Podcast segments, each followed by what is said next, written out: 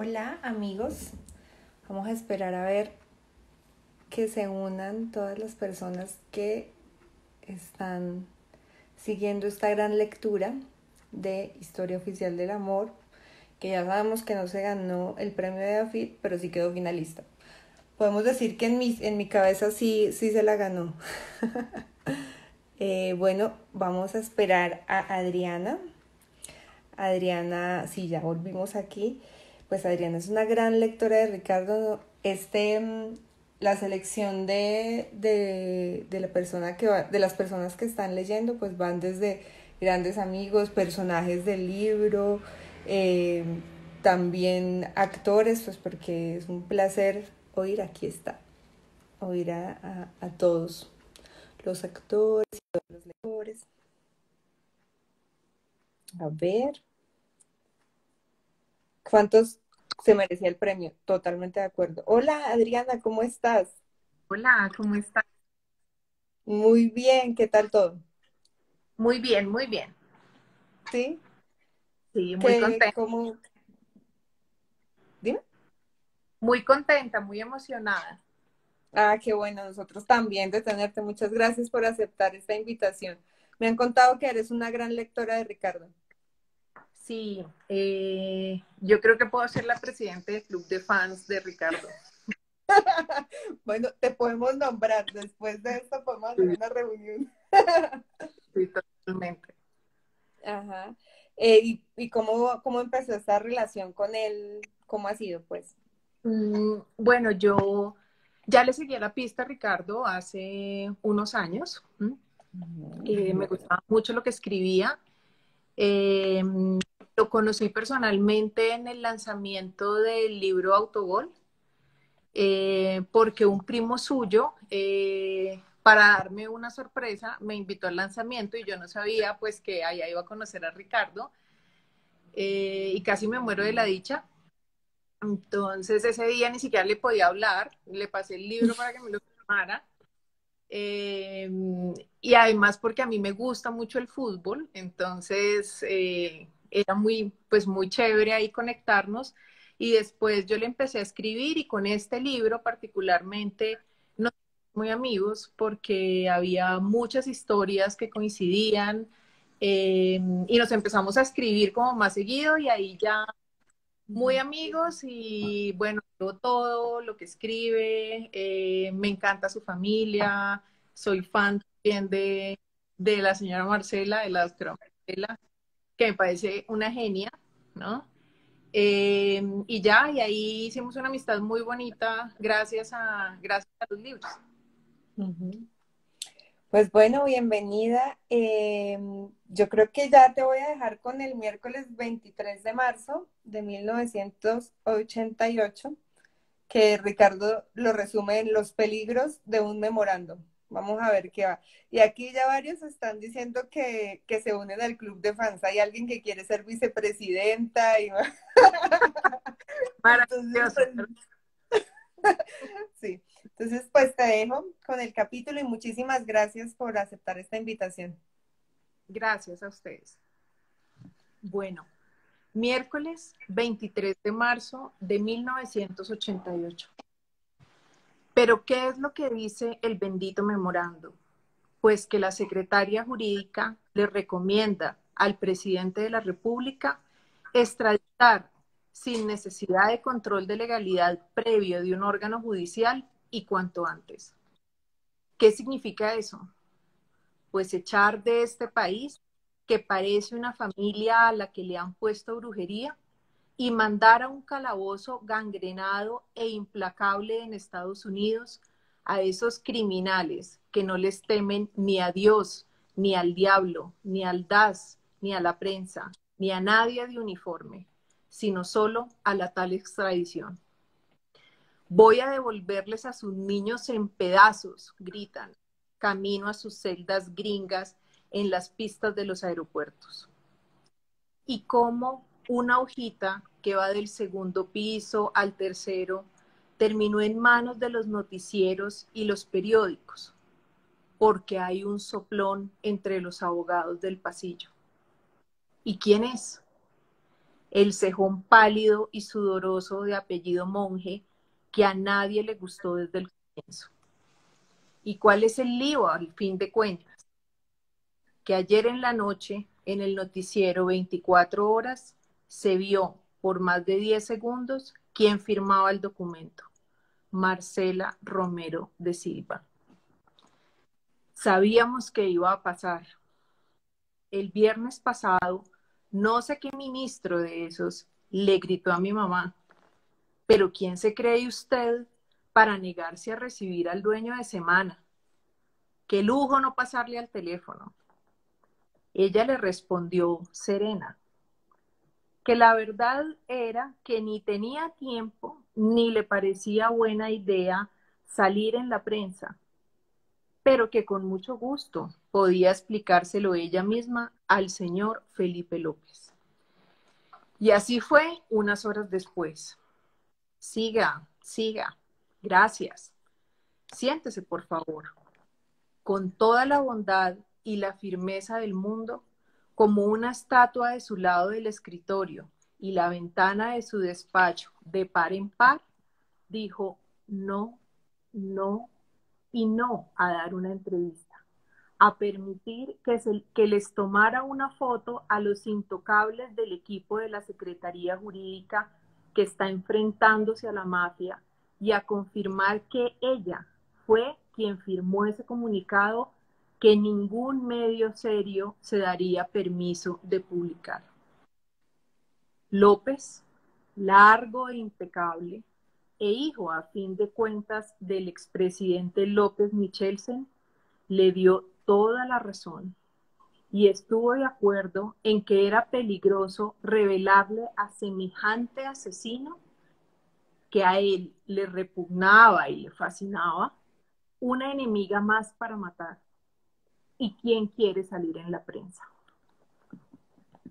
Pero también le advirtió lo que vendría, que la gente de 24 horas, el noticiero del conservador Álvaro Gómez, hijo del viejo laureano que mi abuelo maldecía de manera respetuosa, seguramente publicaría el memorando apenas lo tuviera a la mano y quizás lo mejor sería entonces responder de alguna forma. Y desde ese momento, la Secretaría Jurídica se convirtió en el lugar más sofocante y asfixiante de la Tierra.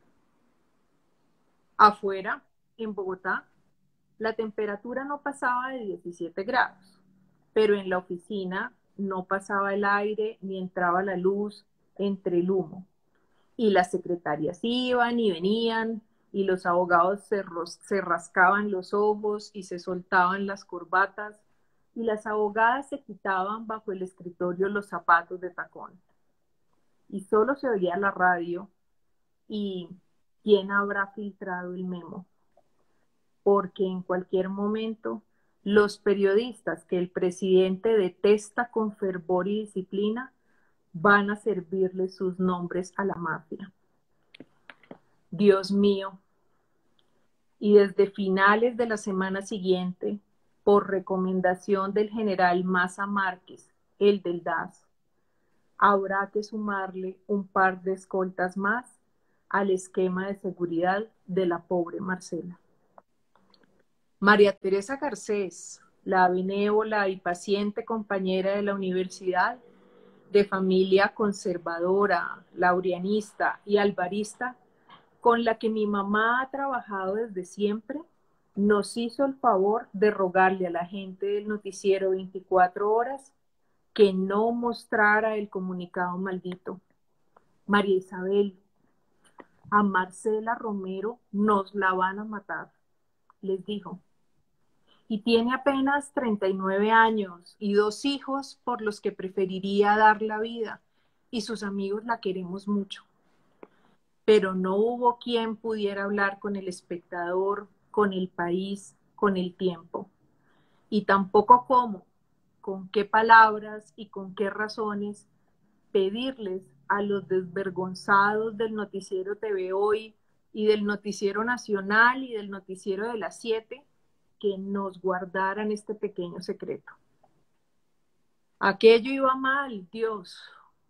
En la mañana de aquel viernes, un par de salvajes en Todelar estaban advirtiendo que existía el comunicado.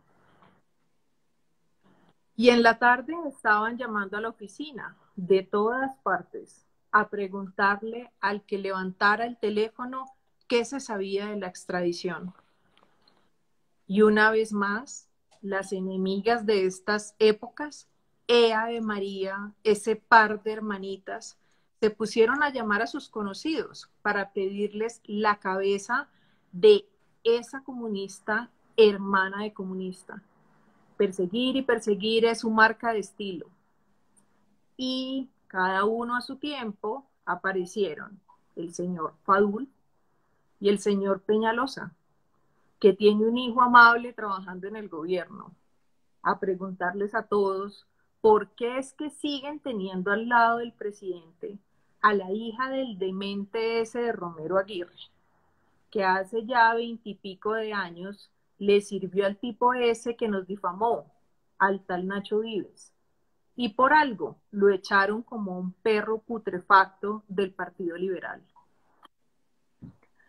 Y entonces el presidente de la República en persona dio la orden perentoria de que nadie dijera una sola palabra más del tema y una vez que despidieran al cejón sudoroso y pálido, que quién sabe que habrá ganado por filtrar el memorando, nadie volviera a entregarles a los periodistas ni un solo documento.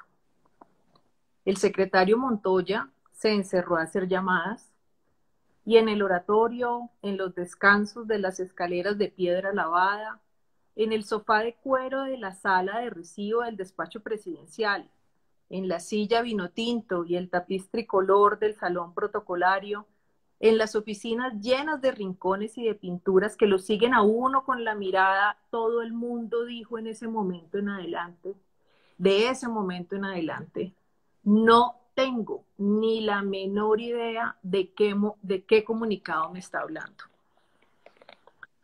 Fue un fin de semana largo, un fin de semana de puente, sí, pero también un fin de semana con el cuerpo hecho un puño y la mandíbula estrujada. Lo último que supimos el viernes en la noche fue que el martes en la mañana saldría el memorando en todas partes y sin embargo siguió un silencio de tres días que pareció un mal sueño. El sábado fuimos a los cines de Gran Ahorrar con una amiga de la casa, Lulu, la izquierdosa de la clase alta, a ver lo que usted siempre ha querido saber de lo que pasa detrás de las noticias.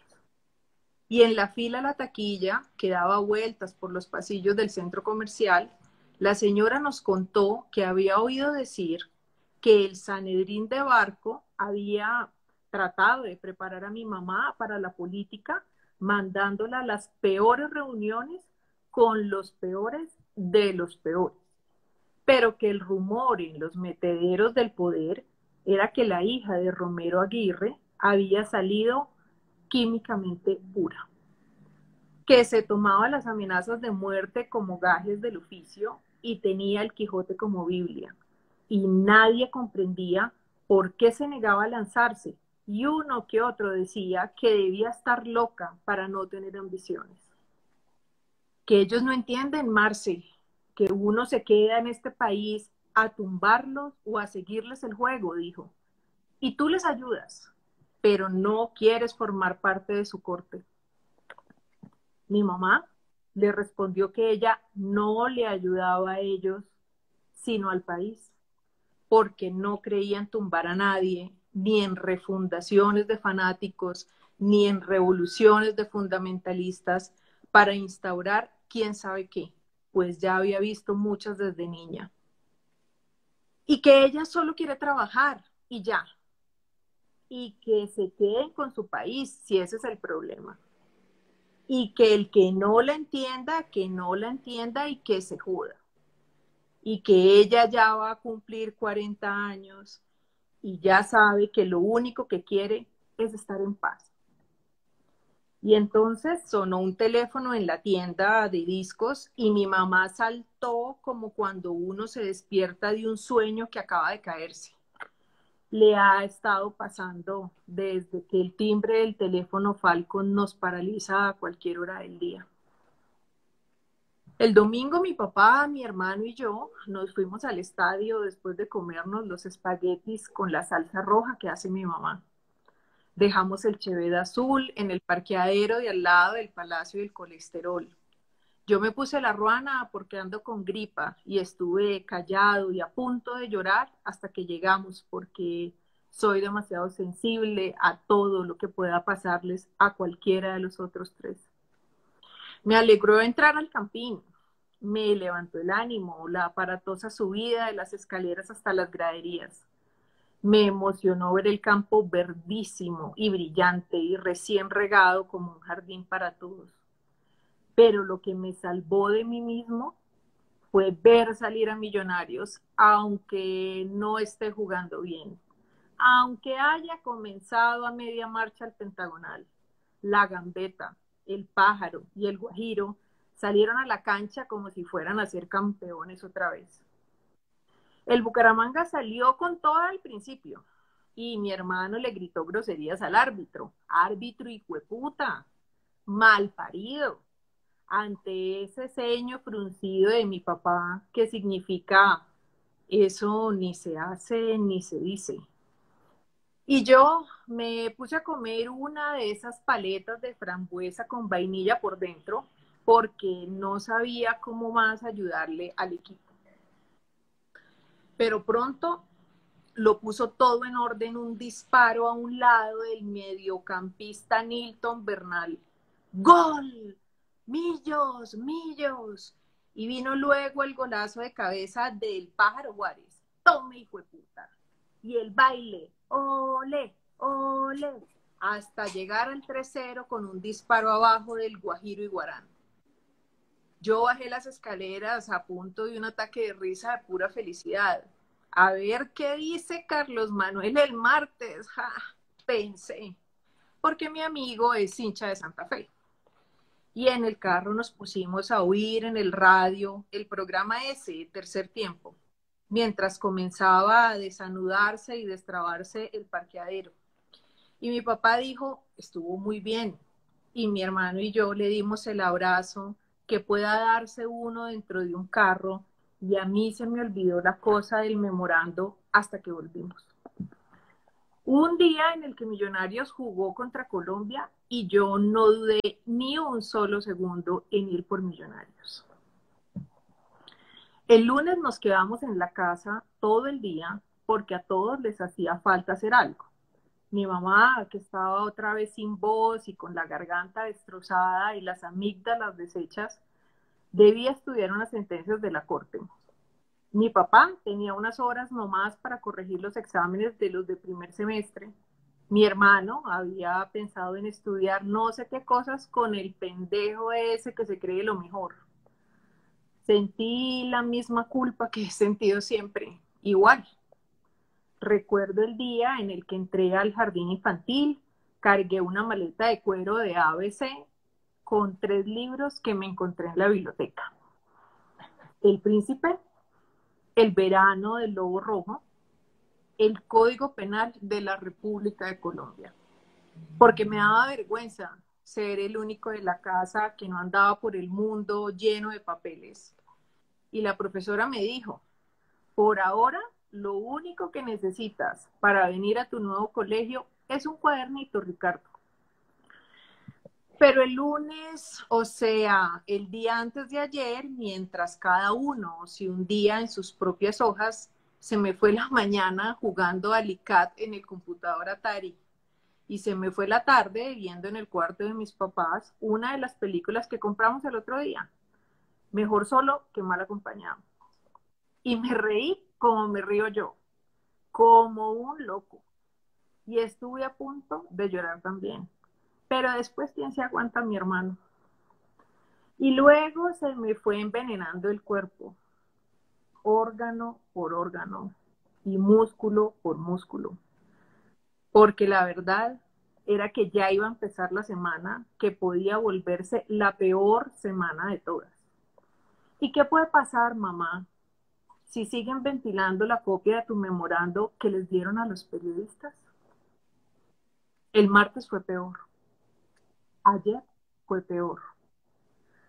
Desde la mañana hasta la noche se habló y se mostró en los medios sin ninguna clase de recato el concepto de la secretaria jurídica de la presidencia. El Consejo Solitario, firmado por Marcela Romero de Silva, de extraditar sin necesidad de control de legalidad previo de un órgano judicial a los zampones que se fueron tomando cuenta por cuenta este país. A cada cual en su lugar, en la Escuela Colombiana de Ingeniería, en la Universidad del Rosario y en el gimnasio moderno, nos preguntaron qué era lo que pasaba con mi mamá. Ella le explicó a Monje, el cejón anémico y jadeante, por qué lo mejor que podía hacer era irse lejos de la oficina y ya. Y terminó acuartelándose en su despacho, entre las sorpresas del día y la planeación de una estrategia para esquivarles a los periodistas sus preguntas alevosas y el redoblar de los teléfonos. La doctora no está.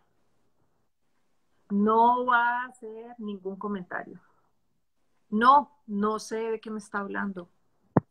Hasta que apareció en el umbral de la puerta el ministro Loumurtra, que se le sentó un rato a acompañarla, a curiosear uno por uno mejor los objetos sobre el escritorio que le lanzó un solidario monólogo sobre lo divino y lo humano que cualquiera lo habría adorado para siempre. Y que al final, cuando ya se iba arriba a ver al presidente y se peinaba hacia atrás el pelo que le queda, le dijo, mi querida Marcelita, usted no se preocupe. que yo voy a seguir diciéndoles a los periodistas que ese memorando suyo no existe y que mejor se metan en sus propios asuntos. Pero en la noche el memorando ya estaba en los noticieros que nadie se pierde. Gobierno quiere revivir la extradición y estaba abajo clarito el nombre de la funcionaria que lo estaba proponiendo. Nadie durmió bien anoche en nuestro apartamento. Por supuesto. Cumplimos la rutina paso por paso, sí, salvo el último paso de todos, el de dormir. Y mi mamá, que fue la única que no pronunció alguna exclamación, Dios, ah, no, nos consoló a todos con la frase, pero me prometió que mañana va a componer las cosas. Y sí, era la verdad, porque acá estamos los cuatro en la sala del televisor viendo al presidente Barco en pleno noticiero 24 horas, 7 pm en punto. Mentiras, 7.05 pm. Diciéndole a un enjambre de micrófonos que no es cierto que su gobierno esté pensando en revivir la extradición. ¿Quién diablos les dijo eso? ¿Quién demonios? ¿De qué memorando le están hablando? Nadie le ha enviado a él nada en estos días. Ay, cómo lo exasperan, cómo lo enfurecen los periodistas con sus caras de yo soy el que manda. Cómo lo sulfuran estos reporteros pagados de sí mismos que no tienen ni idea de lo que están preguntando. Pero por el bien de su secretaria jurídica, toma y balbucea un par de negativas más. Y apenas está lejos de las cámaras, da la orden de no hablar más de este temita. No se puede confiar ni en la mafia ni en la clase política. Siempre están buscando a quién sacrificar. Y el presidente es capaz de aplazar un año este tema y más si es necesario, con tal de proteger a su abogada. ¿Sí viste que te tocó el capítulo del camping? ¿A ti que te gusta el fútbol? Yo creo que hay unas manos eh, curiosas para asignar los capítulos porque pues es, este es uno de mis capítulos preferidos y, y, me encanta la forma de ser de Marcela y cómo la, cómo la describe Ricardo, su fuerza, sus convicciones tan férreas y bueno, y la familia que es lo que lo salva a uno de todo, ¿no? El amor finalmente es lo que lo llena a uno de fuerza para enfrentar los momentos difíciles. Es verdad, es cierto. ¿Y tú a qué equipo perteneces? ¿A qué equipo le vas, pues? No sé cómo se dice. ¿Eres hincha? ¿De qué? No, yo soy hincha del fútbol. en ah, mi casa todo el día está prendido en televisión viendo todos los partidos de todas las ligas. Sí, eso sí, ah, a mí me encanta. Qué bien, qué bien. Eh, no, nosotros pues queremos agradecerte muchísimo por, por haber aceptado esta invitación, que sabemos que da un poquito de nervios, pero que al final siempre resulta bien. Y, pues gracias por, por leer, por leer a Ricardo y por aceptar. Gracias a ti, gracias a Ricardo, gracias a todos los que nos acompañan esta noche y todas las noches. Es un momento muy bonito de cada día y muy terapéutico en estos tiempos difíciles. Sí, así es. Bueno, pues ha sido todo por hoy. Muchísimas gracias a todos los que nos ven y nos vemos mañana desde la cuenta de Ricardo eh, a las 9 pm. Todos una vez más. Chao, gracias. Chao, que estén bien.